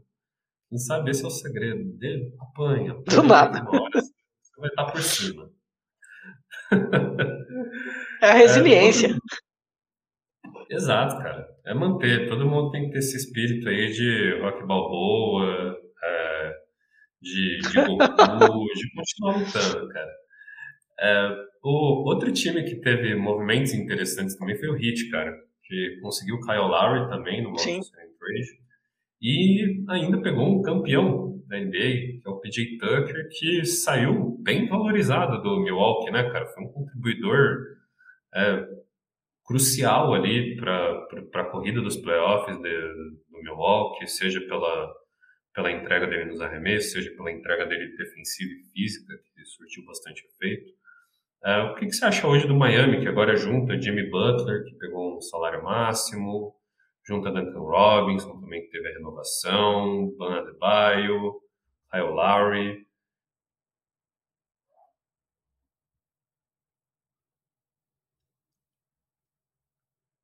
Acho que deu uma travada aqui. Deu uma travada? É, você, o que, que, que você está achando desse Miami Heat aí com essa nova leva de jogadores, tipo, com o Kyle Lowry, com o Jimmy Butler, que já estava lá, Bana Adebayo, Duncan Robinson, chegou o PJ Tucker agora, tipo, o que, que, você está vendo nisso? É, é uma forma, talvez, até de compensar a temporada ruim, tipo, abaixo que teve na, na, nesses últimos, nessa última temporada que passou? Ah, sim. Deu, deu uma leve travada aqui um, um, pouco antes. Eu até falei aqui, acho que travou, mas já voltou ao normal.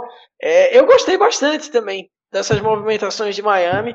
É, eu, eu, assim, acho que Miami é, como é que eu posso dizer assim? É um time que, obviamente, é, como falei antes, tem Milwaukee, tem Brooklyn, é, próprio Chicago vem emergindo como um time interessante aí para brigar no leste, mas para mim Miami volta a ser, volta a figurar ali como uma quarta força, é, como um time que, que pode é, fazer um barulhinho ali no leste. Eu, eu gosto muito do Kyle Lowry, eu acho que ele tem alguns momentos que, como torcedor do Magic, eu fiquei meio puto com ele, porque ele usou meio. fez algumas movimentações não tão bacanas com umas confusões que teve com Aaron Gordon, mas é uma liderança, é um cara experiente, é um cara campeão também, né, como o PJ Tucker aí, é um cara que traz, um, traz uma experiência para esse time de Miami, mais uma, para agregar aí com o Jimmy Butler também, e, enfim, fazer um time competitivo, né? O Duncan Robinson é para mim um dos grandes vencedores aí dessa free agency, né? Porque o cara conseguiu um baita contrato aí e tá feliz da vida. Tô, tô, tô curioso para ver. Acho que, o, acho que Miami vem para fazer uma campanha bem melhor do que a de 2000, é, de 2020, 2021, sei lá, também essa loucura de pandemia, a gente não sabe nem direito qual a temporada que tá mais. É, mas assim, acho que vai fazer uma campanha melhor do que um sexto lugar. Eu, eu acredito que esse ano Miami briga ali terceiro, quarto lugar é, no leste e um time que vem forte, um time que pode surpreender nos playoffs também. Sim, saudável, tipo, tendo Kyle Lowry constantemente, né? É, porque a gente lembra até um, uma das coisas que deu, não deu muito certo na bolha foi justamente eles não contarem com o Goran Dragic uh, consistentemente lá na, na bolha, nas finais, tudo. E Kyle Lowry, ele é mais velho, ele tipo, não tem o mesmo fôlego, o mesmo físico, mas ele ainda é um floor general de primeira linha na NBA. Acho que, tipo, e, e é um é o tipo de jogador que pode encaixar muito bem nessas defesas por zona do Miami Heat, que uh, você precisa mesmo de um navegador de tráfego, um cara que aponta para onde vai. Eu, eu, gosto bastante dessa movimentação também, cara. Uh, e, e, eu lembro dessa, dessas confusões aí com o Aaron Gordon, cara. Teve uma lesão envolvida e depois o Aaron Gordon até é... trocou em outro jogo, né? Retrucou. Vai ser lamentável, né? Quem não gosta, né? Essa que é a verdade, né? Ah, a gente sempre, quando a gente traz o, comentário né, do, da pessoa responsável, a gente fala, cara, isso é lamentável, isso é errado, sei lá o quê. Mas passa uns tempos, a gente volta naquele vídeo porque a gente quer ver treta, sabe? É o, é o típico. As pessoas que gostam de ver vídeo de briga no YouTube. Sim, sim, aquele bait legal, né? Exato, é, como é que falam? É instant karma. é basicamente isso. A gente gosta de, de ver o pau quebrar em alguns momentos. Cara, de, é, a gente tocou em alguns pontos específicos. Teve algum movimento na free agency é, que você olhou assim e falou, cara, isso passou um pouco abaixo do radar, viu? Tipo, ou tem, tem alguma contratação aí que foi bem subestimada, que vai ajudar mais do que parece para os times. É, eu, eu, falei um pouco mais cedo aqui na live da, da, da, contratação do Caruso. Eu acho que a contratação do Caruso foi muito interessante e, obviamente, foge do principal radar ali de Chicago, porque trouxe o Lonzo Ball, trouxe o DeMar DeRozan. Então, esses caras ganham mais holofote. E o Caruso é um cara que eu gosto bastante. Eu acho que ele é um jogador que ele é aquele jogador de time, assim, o cara que vai contribuir. Eu diria isso, assim. Eu diria que é, se eu tivesse que, que falar um, uma movimentação em termos de um jogador, é, eu diria essa, mas é, uma que a gente termina não falando muito porque não foi uma mudança, é, é a do Phoenix, né? Acho que o Phoenix manter o Chris Paul, tentar manter essa estrutura de time. É, eu vi alguns comentários também meio que é, não achando a melhor coisa do mundo ter dado é, um overpay como deu, mas eu já estou um pouco na contramão, assim, eu acho que foi um... Se é um veja, o, o seu é um time que está historicamente apanha e você está num caminho legal, não tem esse caminho legal. Vamos, vamos trabalhar com o que tem. Então, eu acho que a gente termina não vendo muito falar é, de Phoenix, mas fez um trabalho interessante. E, esse, e o Golden State Warriors teve muito comentário é, bacana por ter feito uma free agency silenciosa também, mas que foi lá, pegou alguns caras que podem contribuir para o elenco.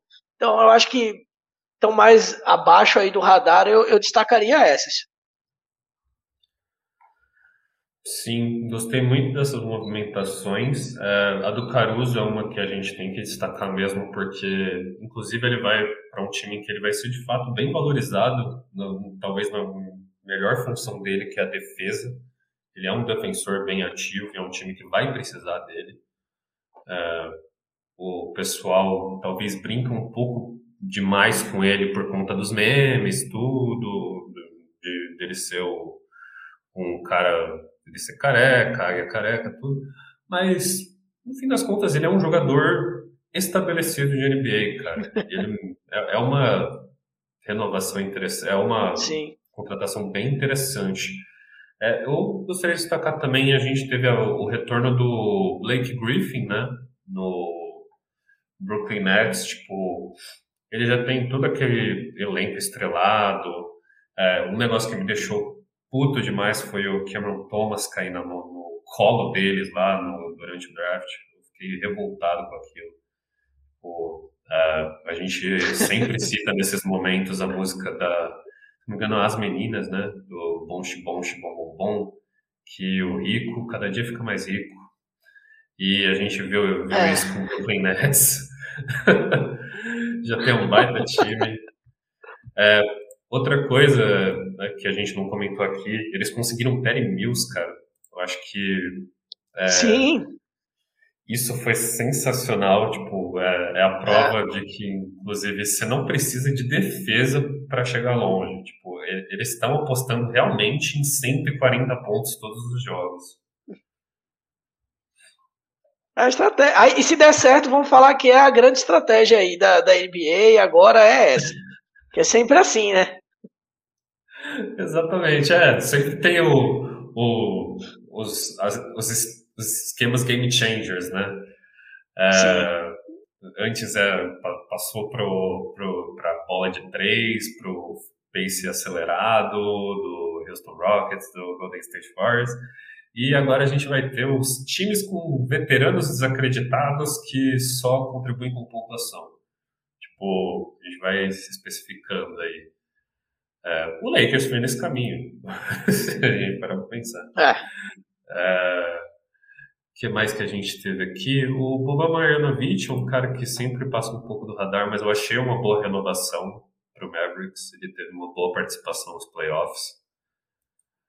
É, que mais que a gente teve aqui? Que no máximo a gente teve algumas renovações bem é, grandes, né? O Indiana Pacers, para mim, pagou bem barato no TJ McConnell.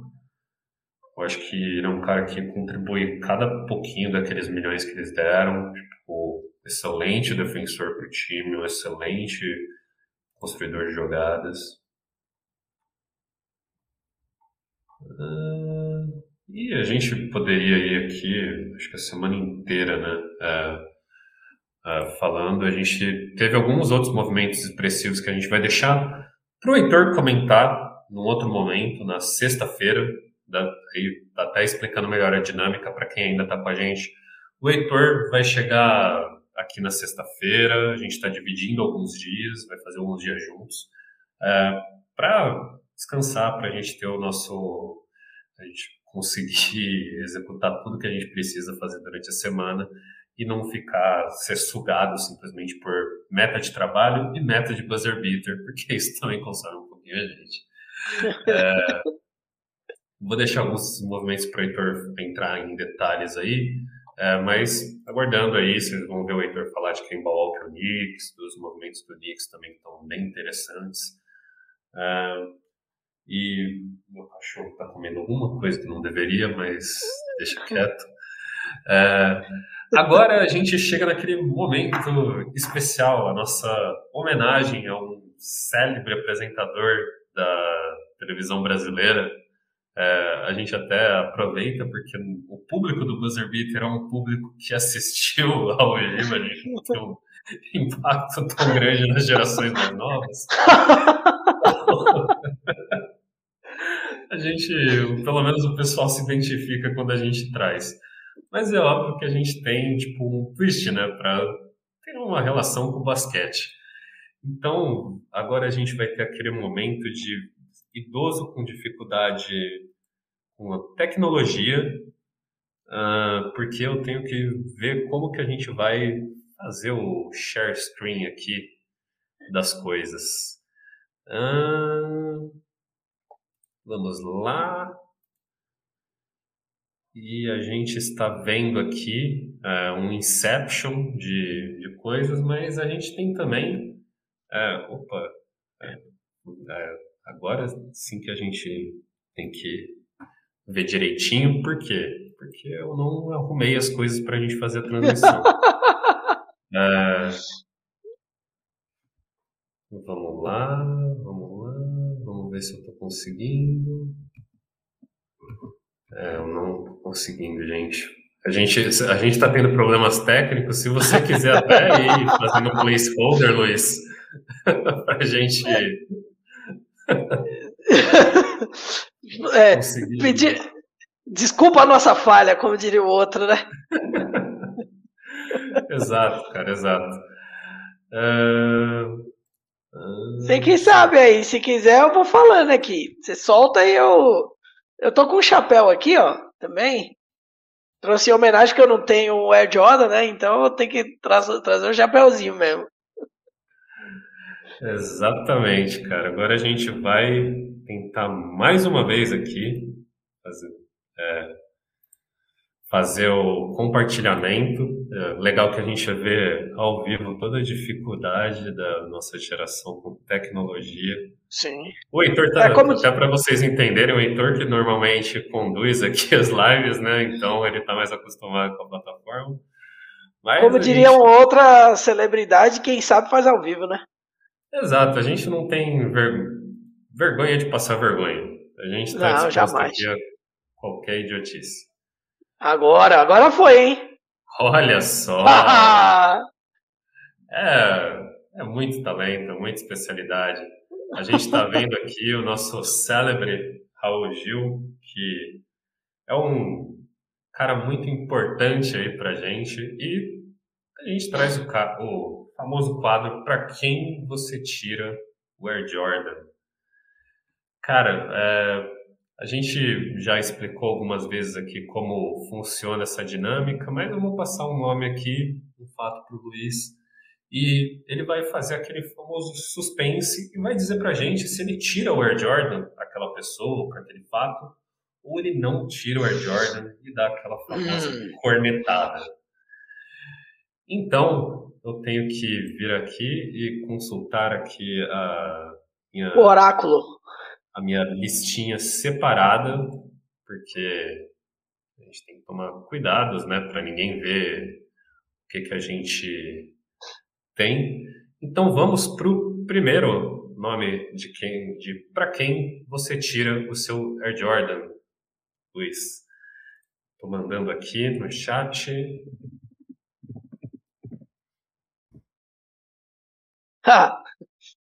Olha, esse aí eu tiro o Air Jordan, mas eu não tiro em sinal de respeito, não. Eu tiro para jogar na cara dele. A gente tem mais um momento aqui de emular aquele jornalista que tapou o sapato no George Bush, né? Sim, sim, que momento fantástico, né? Inclusive vou até ver no YouTube terminando a live aqui para relembrar. Obrigado por relembrar desse momento. Mas por que que você taca na cara dele, cara? Ah, porque é, cansei. Eu, eu, acho que dá para resumir bem assim. Botei fé, achei que poderia chegar, mas falta vontade. Falta, falta alguma coisa. Depois o cara tá dormindo. Olha só, galera. Quem viu a live inteira sabe que eu tô falando já, eu acho. Exatamente. Para quem acompanhou a gente, o Luiz tira o. Não tira, ele tira o Air Jordan para jogar na cara, na verdade, do Mobamba. que até hoje a maior contribuição dele na NBA foi essa música do Shaq West, né? Sim. É o, Mo, é, o, é, o, é o Bambo, né? Na verdade, é o Mobambo. Não é o Mobamba mais. Já tá meia, meia bomba. Meia bomba, olha só, galera. A gente fala que o Magic gosta de Mose e de Wagner, mas é, pelo não muito. não, não acertou muito, né, cara? e aí a gente vai para o segundo nome aqui do para quem você tirou Air Jordan. Esse vamos ver como que você vai reagir aí, Luiz. Eu tenho altas expectativas. Ah, eu, eu, em algum momento da minha vida, eu não tiraria, mas hoje eu tiro. Hoje você Acho que tira, o, né? o, é, tiro. O tempo, é, o tempo cura todas as feridas. Essa é a, essa é a minha explicação porque que eu tiro o Ed Jordan para ele hoje. Eu ia falar exatamente essa mesma analogia aí do tempo cura feridas, cara, porque eu imaginei que talvez seria essa relação confusa que o torcedor do Magic Sim. tem com esse cara, né? E a gente entra aqui, o Dwight Howard, galera. Dwight Howard. Tempo bom.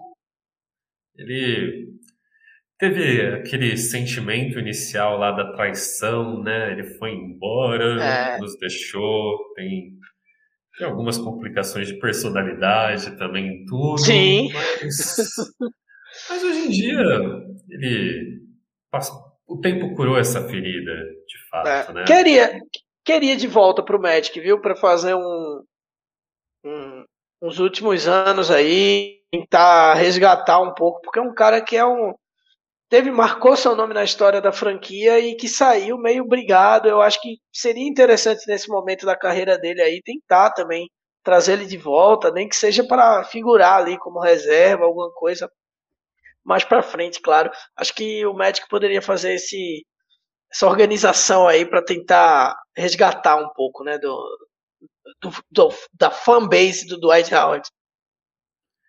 Total. E aquele famoso movimento é Kevin Garnett, né, no final de carreira, você volta para o seu Sim. time, celebra, comemora o seu encerramento. E o que a gente fala é, é, por mais que uma coisa que é legal reiterar, Dwight Howard teve uma carreira errática aí, depois de Lakers, tudo. Mas ele é três vezes melhor defensor, ele tem. Sim. Já, já foi um cara que competiu por prêmio de MVP e merece todo o destaque aí da, da sua carreira. Agora, a gente vai para um terceiro nome aqui. Não é necessariamente Tô um nome, Luiz. Não é um nome. Hum. É, a gente vai dizer que é quase um nome, vamos lá. tô, tô nervoso agora. Você tira o seu chapéu para o seu Air Jordan. A gente se confunde aqui porque Raul Gil de marca aqui na cabeça. Mas é. isso aqui. Cara. Nossa Senhora. Rapaz, eu, eu tiro o meu. É porque aí eu vou entregar quem é, mas eu tiraria o meu, o, o meu, meu membro aqui para dar de presente para ele poder jogar. Então eu tiraria, eu não tiraria, eu não tiraria o, meu, o, o meu Air Jordan para isso, né? Porque entristece a gente por causa, por causa dele. A gente não pode ver tudo que esse cara pode fazer, mas eu abriria a mão do meu próprio aqui para poder entregar para ele. Faz sentido, faz sentido. É, você mantém um tênis bom, um tênis caro, e dá um Sim. pedaço que talvez possa valorizar. você, não recebe, você não recebe de volta algum dia? É, meio quebrado, mas beleza. então, o Luiz, ele dá a rótula dele, o menisco, para Jonathan Isaac. Ele compartilha aí o seu joelho com o Jonathan Isaac para que ele possa ter uma carreira saudável. O Heitor ainda escolheu uma imagem dolorosa. Sim, triste. Né? Uma pessoa chorando no fundo da quadra. É, cara, é, a gente tem ainda mais dois três aqui, na verdade, e são interessantes, cara, são bem interessantes. O, é um nome agora, a gente volta aí para o espectro dos nomes, você já falou, inclusive, desse nome nessa live. É, você tira o seu Jordan para este rapaz? Tiro, com certeza. Com certeza. Essa é fácil tira, coloca no pé dele e toma uma cervejinha coloca. junto, porque ele é um cara muito engraçado, né? Dou um abraço, é. agradeço. É, eu acho que os, um dos grandes sonhos aí dos, do, de qualquer jornalista é ter uma entrevista icônica com o Paul Anthony, porque ele é muito engraçado dando entrevista, cara. É. Muito engraçado. E eu até dei um spoiler aqui, né? Porque eu não tinha mostrado ainda, revelado pessoa a quem o Luiz tira o Air Jordan, que é o Cole Anthony. Grandes expectativas, uma grande personalidade e não tem como a gente não tirar aí. Filho do Greg Anthony, né? jogador. Sim. É, a gente tem um. Agora, eu sei que você também já falou sobre isso. Cara, aqui a gente vai ter talvez um momento um pouco mais emocional. Ai, tô nervoso.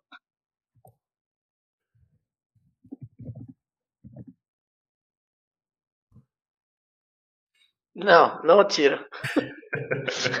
não tiro, não superei e arrisco dizer com experiência de causa, porque eu nunca superei é, a, a do Oladipo. Então, eu diria que essa também eu nunca vou superar. Então, eu não tiro meu Air Jordan. Ou tiro e jogo na cara de quem fez a troca também. Vai, vai, vai chegar com o Air Jordan lá no escritório do Magic e oh. falar quem que aprovou essa porcaria. Porque vou mandar no, no, vou mandar um, vou, vou enviar nos correios, né, com vômito dentro. Aí quando abrir, vai sentir o cheiro. para sentir o cheiro, se possível vestir sem ver. Exatamente. É... A gente tem aqui o fato da troca do Vucevic por duas first round picks. Que o Luiz já falou aí no decorrer, não era uma troca, não foi uma troca que apeteceu ele, poderia ter mantido, poderia ter desenvolvido todo esse core jovem aí é, em torno dele. É, então a gente tem aí o, mais um momento de tirar o Air Jordan, mas para fazer algo hediondo.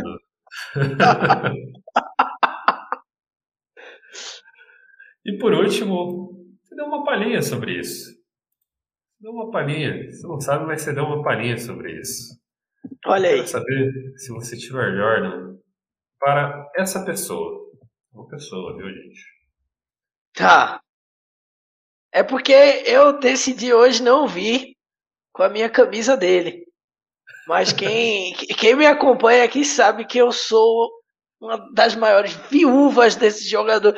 Eu sou tão viúva, tão viúva, que eu sigo acompanhando aonde ele vai. Pro time que ele vai, eu sigo acompanhando. Então eu tiro o chapéu, eu tiro. Sei lá. Eu, eu queria um dia. Um dia, quem sabe, você volta para casa. Quem sabe um dia, né, cara? Quem, quem sabe, sabe um dia a gente sempre espera a volta de um filho pródigo aí, que é Victor Oladipo. tem, uma seleção, tem uma seleção de imagem aí bem específica. É porque o Oladipo é também, além de um excelente atleta, um jogador carismático, além de ser muito bonito, Sim. ele é um excelente cantor participou até, você fala aí de acompanhar para onde ele vai, ele participou do, de uma das temporadas do The Masked Singer, né, do, lá na gringa. Que é um que é um programa, só um breve arco aqui, que é um programa bem nada a ver, né? E que trouxeram para o Brasil, inclusive. Que o nome se chama Masked Singer. Não, velho, a gente tá no Brasil, ninguém vai ficar falando Masked Singer, porra. Do programa, imagina. Ele, eles ainda não aprenderam? Tipo, eles traduziram ídolos, traduziram tantos shows quando é, chegou aqui. Pô. Cara, é, traduz pô. mesmo. Traduz. Traduz, é o cantor mascarado. É, não é, exato, bem melhor, cara. E eu acho que a gente precisa te, te levar lá para. Agora sim, o, o, cantor mascarado é, é, nome de programa de Silvio Santos também, né? Essa que é a verdade. É mais até do que a Globo. É, cara, não, é cara de show que passa no, no, no SBT, no máximo, no máximo, talvez uma Band aí da vida. É, também, é, também. Cara, é, e o, o Olé, tipo, mandou bem zaço, né? E é um programa aleatoríssimo, né? Gente que tá fora aí do, do, dos holofotes, ou, tipo, uma, do holofote da música, cantando um monte de besteira. Lonzo Ball participou também de uma das temporadas.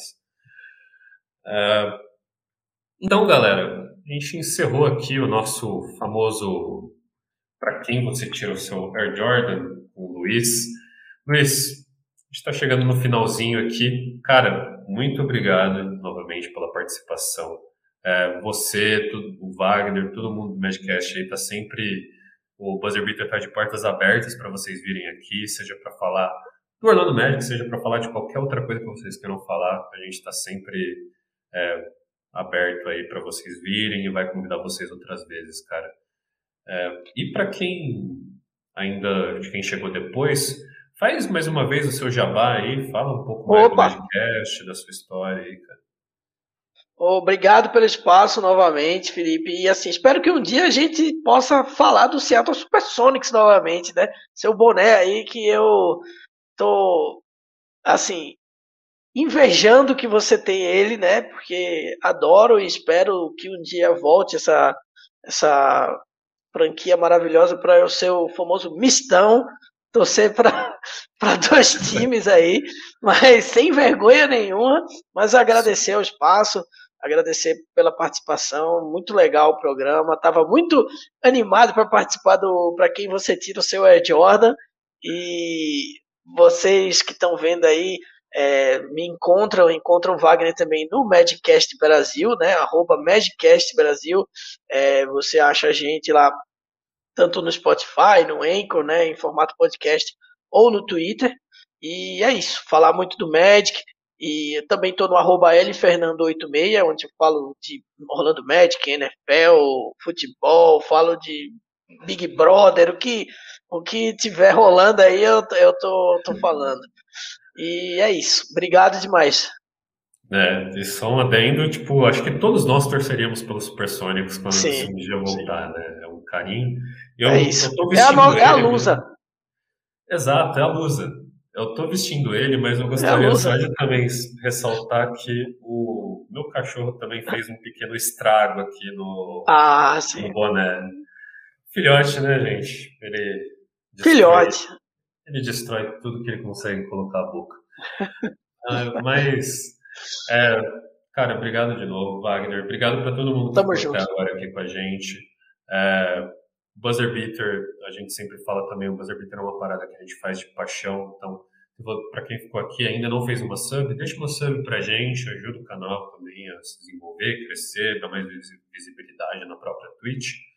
E para quem não, é, para quem também quer ajudar de uma forma mais direta, é, você pode compartilhar, falar do Buzzer Beater aí com seus amigos das redes sociais, quando a gente estiver online, falar, oh, tem é, normalmente dois otários lá, o Heitor e o Felipe, que falam sobre NBA, não manjam muito, mas costuma ser engraçado algumas vezes, tem umas piadas de tiozão, tem um quadro inspirado no Raul Gil.